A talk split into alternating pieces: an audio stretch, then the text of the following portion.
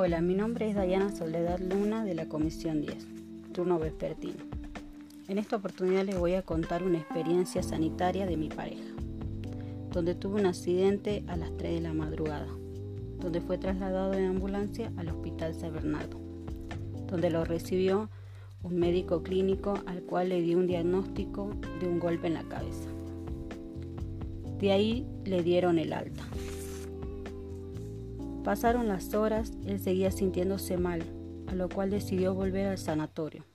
Al llegar lo recibió el recepcionista y una enfermera, donde lo derribaron al neurocirujano, que le realizó una tomografía, dándole el diagnóstico en el momento. El diagnóstico en el diagnóstico le salió que tenía una, un hematoma entre el cráneo y el cerebro por el cual tendría que realizarse una operación de urgencia. En el transcurso fue asistido constantemente por enfermeros y neurocirujanos que lo controlaban.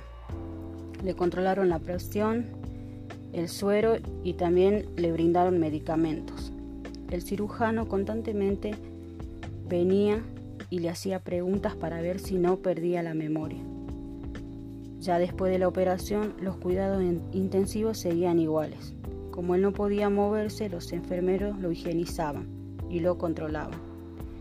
Y eso siguió durante 10 días, siempre controlándolo por parte del cirujano y los enfermeros, que fueron muy atentos en todo momento.